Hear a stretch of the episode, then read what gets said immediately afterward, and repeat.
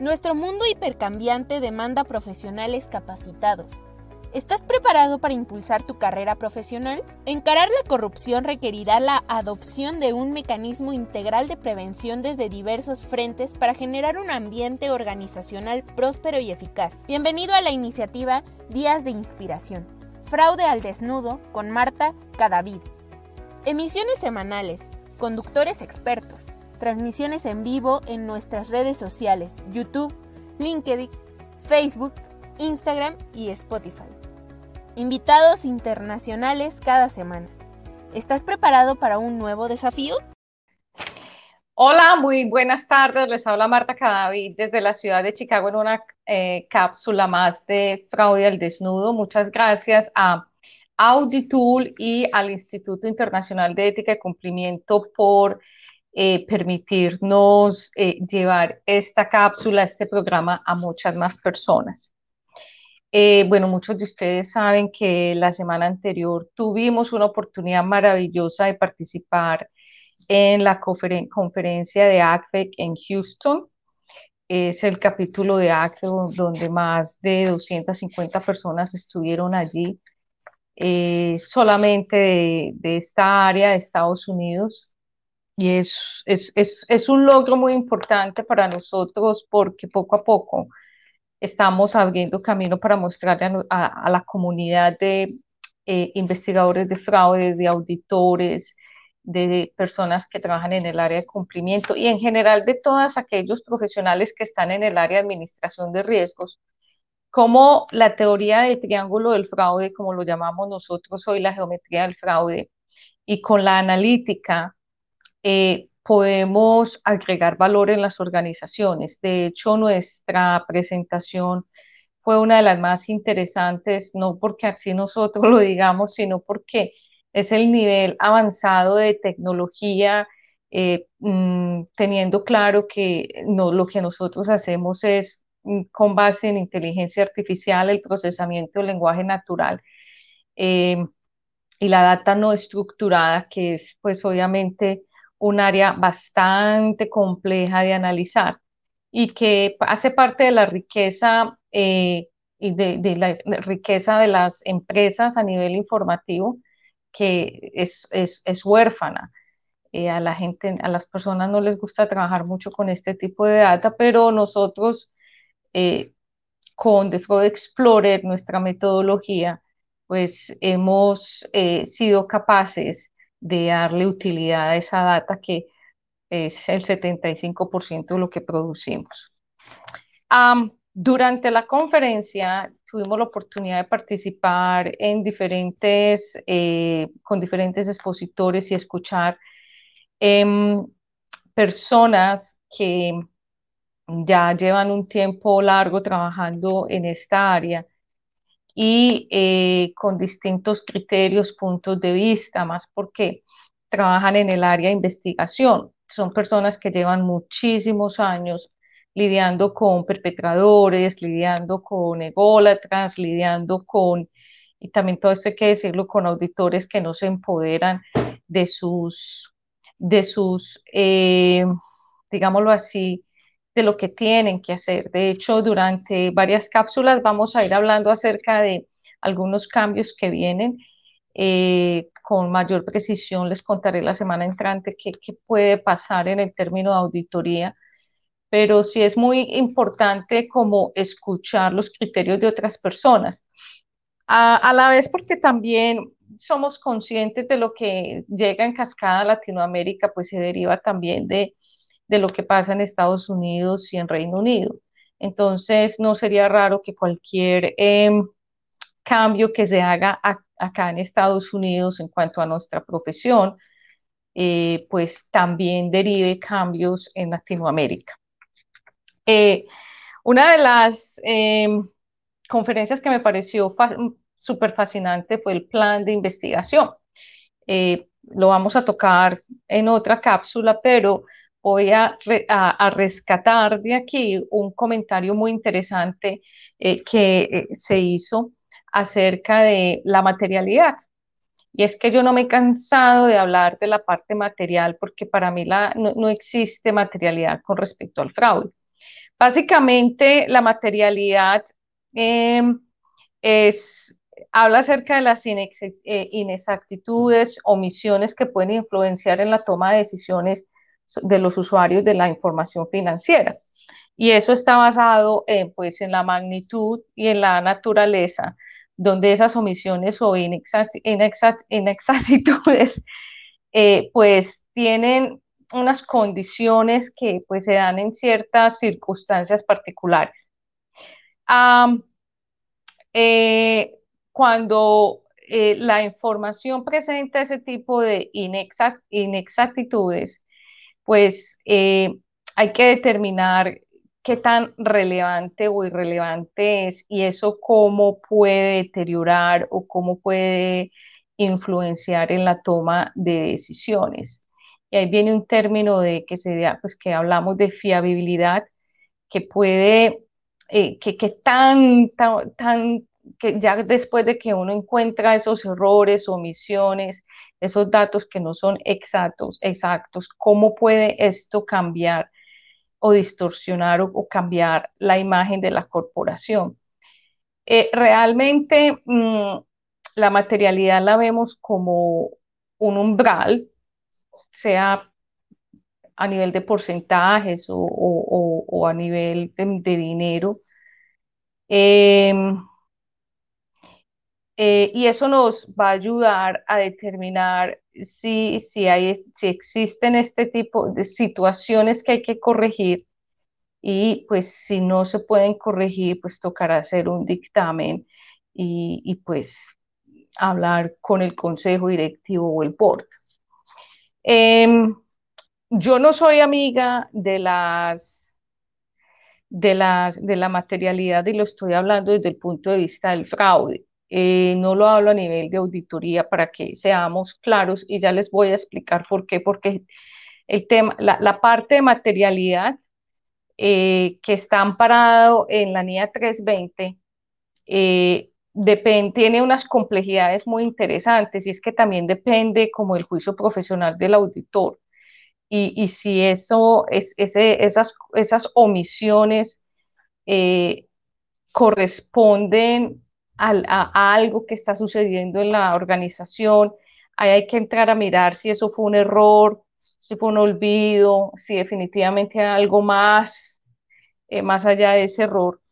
Eh, y si es voluntario, involuntario, hay que mirar muchísimas cosas. No es así tan simple decir es material o no es relevante o es irrelevante.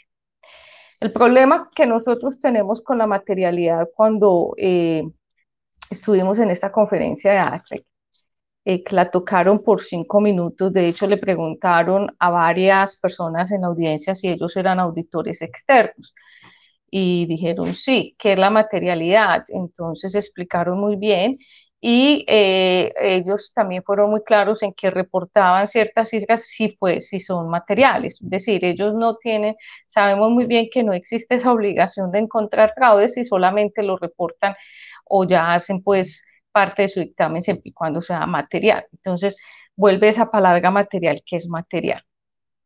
Pero resulta que eh, cuando nosotros ya nos pasamos para el lado del fraude, eh, hay algo que hay que analizar que es muy importante y aunque no suene tan contable, pues es la percepción del dinero.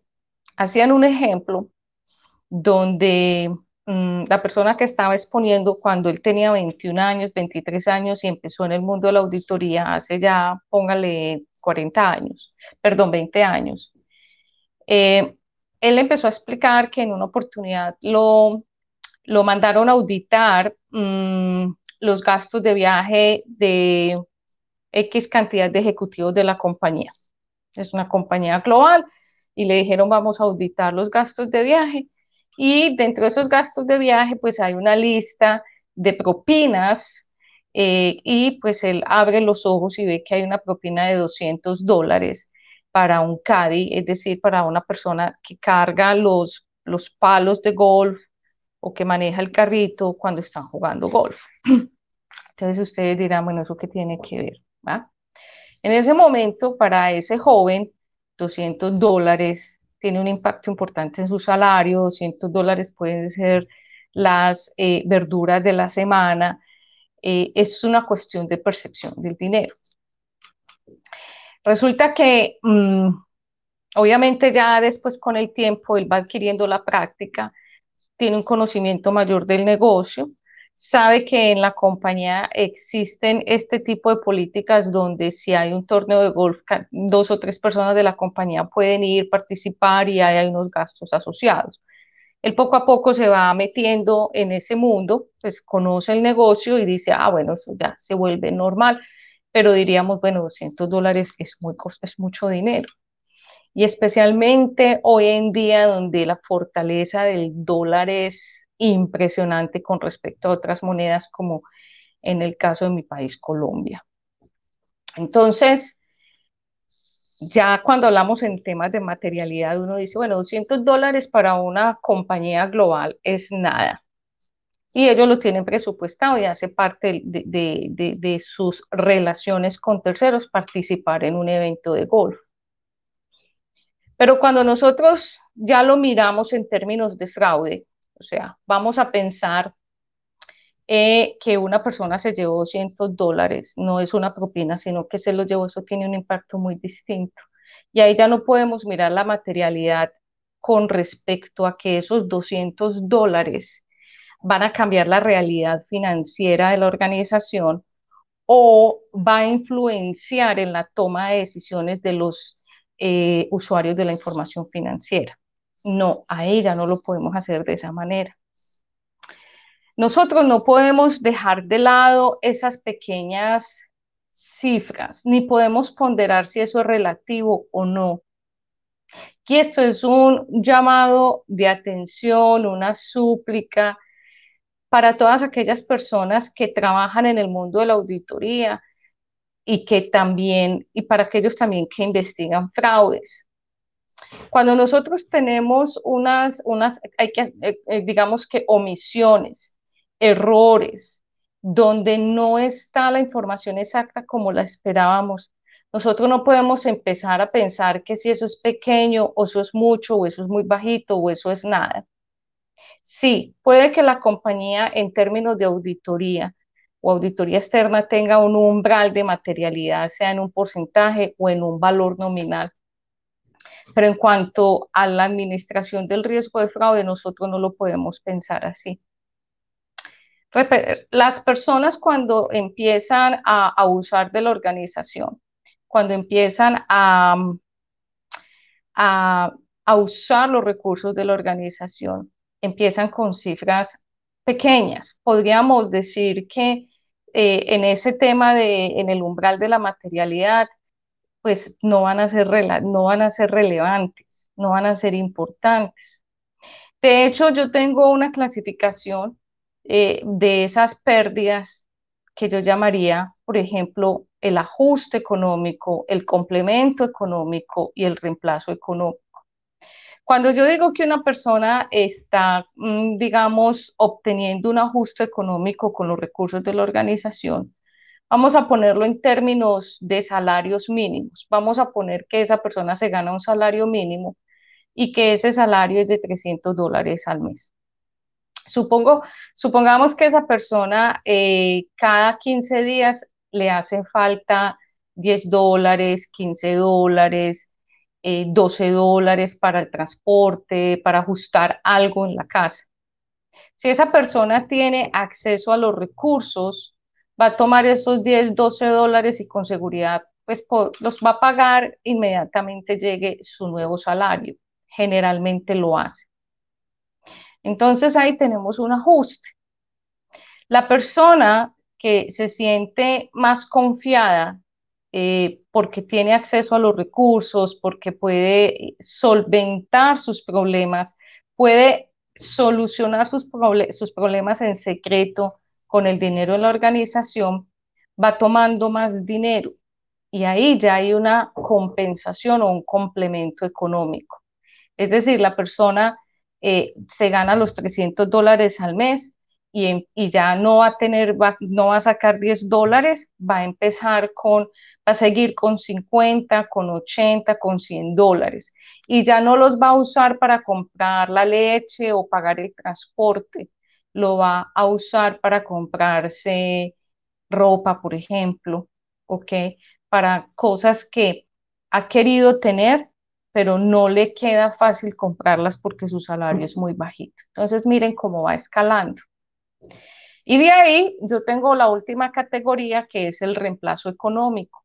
Y es que la persona sigue ganándose el salario mínimo, 300 dólares en esa compañía, pero el nivel de, de endeudamiento que tiene o eh, la forma en que ya está viviendo le exige que debe sustraer de la organización mucho más dinero. Entonces ahí ya vienen los eh, fraudes de 200 dólares, 250 dólares, 300 dólares, donde ya el salario es, es, es, parte de esa compensación, pero no lo es todo. Entonces, uno diría, bueno, Marta, pero a ver, es que son 200 dólares. Entonces volvemos a la historia de los 200 dólares. A nivel, a nivel de auditoría en estados financieros, esos 200 dólares son irrelevantes, no son materiales, la compañía no se va a reventar por eso, es muy posiblemente que ni la junta directiva o el consejo directivo se dé cuenta de esos 200 dólares. Porque pues a nivel de auditoría en la NIA 320 eso no es material ni es relevante. Pero resulta que cuando un individuo, una mujer, una persona, pues empieza con este tipo de a escalar los fraudes para ese ajuste, ese complemento y después ese reemplazo económico. Ya muy posiblemente han pasado entre 24 y 36 meses.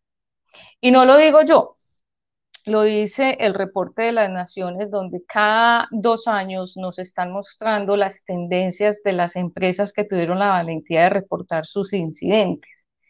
Y nos dicen que hoy en día eh, un fraude que esté pasando hoy se puede detectar muy posiblemente en 12 meses, 14 meses en una empresa que tenga los controles adecuados. Pero si es una empresa que de pronto no está por ahí caminando en medio de las vulnerabilidades y aguas grises, es muy posible que ese fraude se descubra en 24 meses. Entonces, a la altura de 24 meses, una persona que ya ha pasado del ajuste al complemento, al reemplazo económico con el fraude, pues ya no estamos hablando de 300 dólares. ¿Ok? Lo que sucede es que cuando hay auditorías, y aquí es donde quiero que ustedes abran los ojos, le hagan un zoom, eh, entiendan cuál es el problema de la famosa materialidad. Es que cuando hay auditorías dentro de esos momentos o esos episodios que la persona está viviendo, vamos a suponer que está viviendo en la etapa del ajuste económico, entonces está llevando 10, 12, 15 dólares, 20 dólares. Y uno diría, pero son chichiguas, son pendejadas. Sí, técnicamente puede que sí. Cuando hay auditorías ahí o en el, o en, o en el complemento económico que ya son 100, son 70 dólares, y se encuentran descuadres, irregularidades, omisiones, errores, se empieza a crear esa, como ese velo de, desconfianza que los auditores sabemos que ahí hay algo, que, ah, cuando a veces sentimos como el instinto aquí decimos, ay, pero es que esta señora o este señor se viene descuadrando, es que esto no me cuadran las cifras, me está sacando excusas y por cosas de la vida, dice, se, se acomodan en la materialidad y dice, ah, la materialidad de la empresa son dos mil dólares, ahí voy a poner eso, eso no es relevante, punto, son solamente 200 dólares. Y ese es el error número uno. En términos de fraude, cuando uno encuentra una diferencia, uno lo primero que tiene que determinar es la materialidad del fraude, el impacto del fraude. Pero eso no se, no se eh, calcula de la misma manera que se calcula la materialidad de los estados financieros por parte de un auditor. Lo primero que hay que hacer es, ¿y cuánto es el valor? Y yo agregaría en, qué etapa está. ¿Está en el ajuste, está en el complemento está en, en el reemplazo? Y de ahí uno tiene que hacer ciertos cálculos. Uno dice, venga, la materialidad yo la voy a calcular con respecto al salario de esa persona. Porque si esa persona se gana 300 dólares y cada mes está llevando 30 dólares o el descuadre de esa, la materialidad del 10%. Y si uno ya le hace el cálculo del impacto económico del fraude en la organización con respecto al nivel de ingresos que se tiene que eh, generar para poder cubrir esa pérdida, con respecto también a la, a la rentabilidad neta de la organización, uno diría, pues sí, se está llevando 30, pero muy posiblemente el nivel de ingresos que hay que generar es el, son mil dólares. Entonces, ahí es ahí donde hay que hacer ese cálculo, no el cálculo que se tiene estimado para la materialidad en términos de auditoría. Entonces, cuando uno ya empieza a determinar que, ah, es que el personaje se gana 300 dólares, pero el descuadre que le encontraron es de 100 dólares, uno ya dice, oh, chanfle, es que el 30%, el 33% del descuadre hace parte de su salario. Y si de pronto han habido otros descuadres, porque puede suceder el semestre pasado, el año pasado, y eso ya, ya suma que eh, no son 300 dólares, pueden ser 1000 dólares, y el personaje sigue ganándose los, los 300 dólares, el salario mínimo, eso, eso es material. Eso es materialidad en el fraude. Yo lo que, lo que quiero hoy es invitarlos a que cuando calculemos la materialidad, no lo hagamos con la simple fórmula o el umbral que tengamos en auditoría, sino que calculemos cuál es, esa es una de las formas, cuál es el porcentaje de ese error, esa omisión, eh, esa pérdida con respecto al salario de la persona. Hace muchos años, esta historia yo ya la he contado en múltiples partes, en, en conferencias, en cursos, pero quiero, y aquí también, pero quiero volver a refrescarla para que se den cuenta de los errores que se cometen y, de, y nosotros no tenemos que inventarnos el agua tibia con esto. Eh, una corporación financiera sufre un fraude, ella se va, eh, se encuentran con unas situaciones muy delicadas, muy graves y eh, en toda, digamos, el proceso de la investigación, pues también se piden como los documentos de las últimas auditorías. Llegan las tres últimas auditorías y eh, habían eh, errores, se habían eh, presentado errores, digamos que descuadres, faltantes de dinero, póngale por de dos mil y pico, dos mil doscientos, dos mil seiscientos dólares, que en esas tres, cada una de a dos mil quinientos dólares más o menos. En ese momento, hace ya muchos años, la materialidad para esa institución financiera era de 13 mil dólares, es decir, cualquier problema después de 13 mil dólares tenía que pasar a investigación de fraudes y ya pues se tenía que escalar.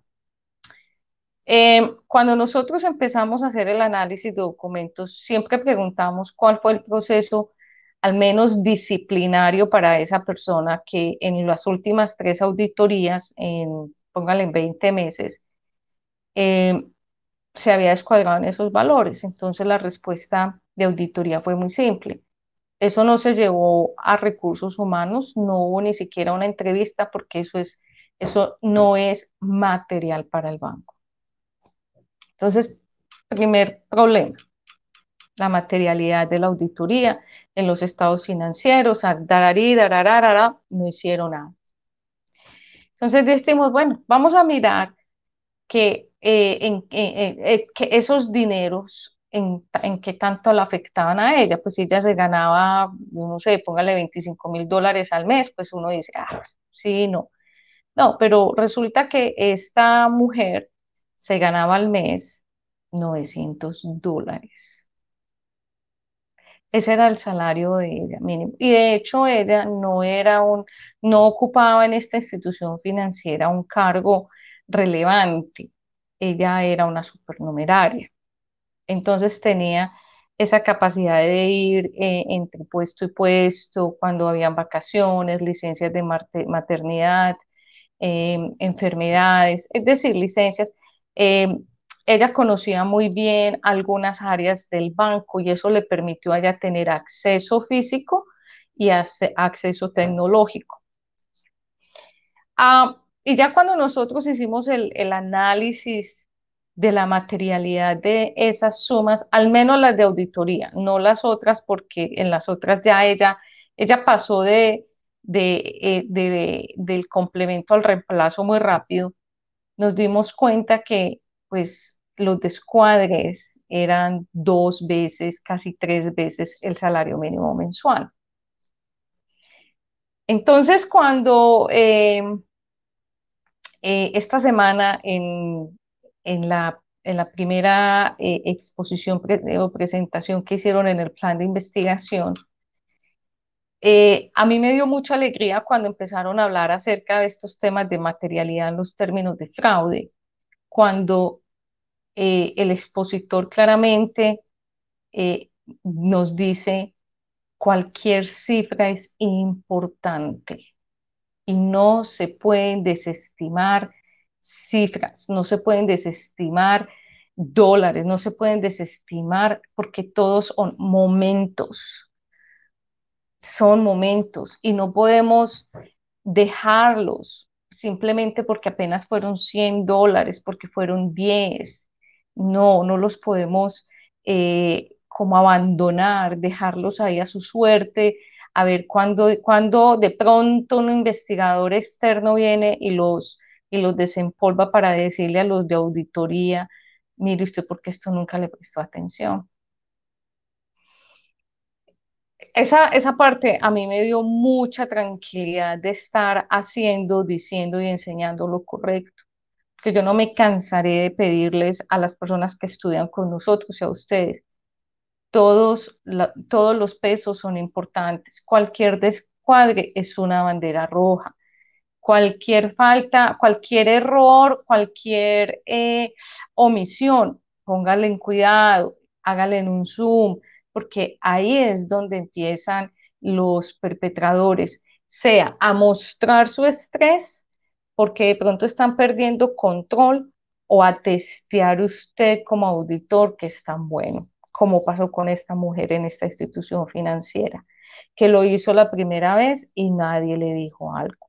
Lo hizo la segunda vez y bingo, nadie dijo algo. Y lo escaló hasta que ya el, el, banco se le volvió a ella la caja menor, el pericach, la billetera para sus desmadres y sus fiestas. También tengo la historia de un personaje que sin ninguna intención cometió fraude, no, no fraude, está, cometió un error en las conciliaciones bancarias. Él estaba ayudando al área de auditoría porque eh, trabajaba en cuentas por cobrar.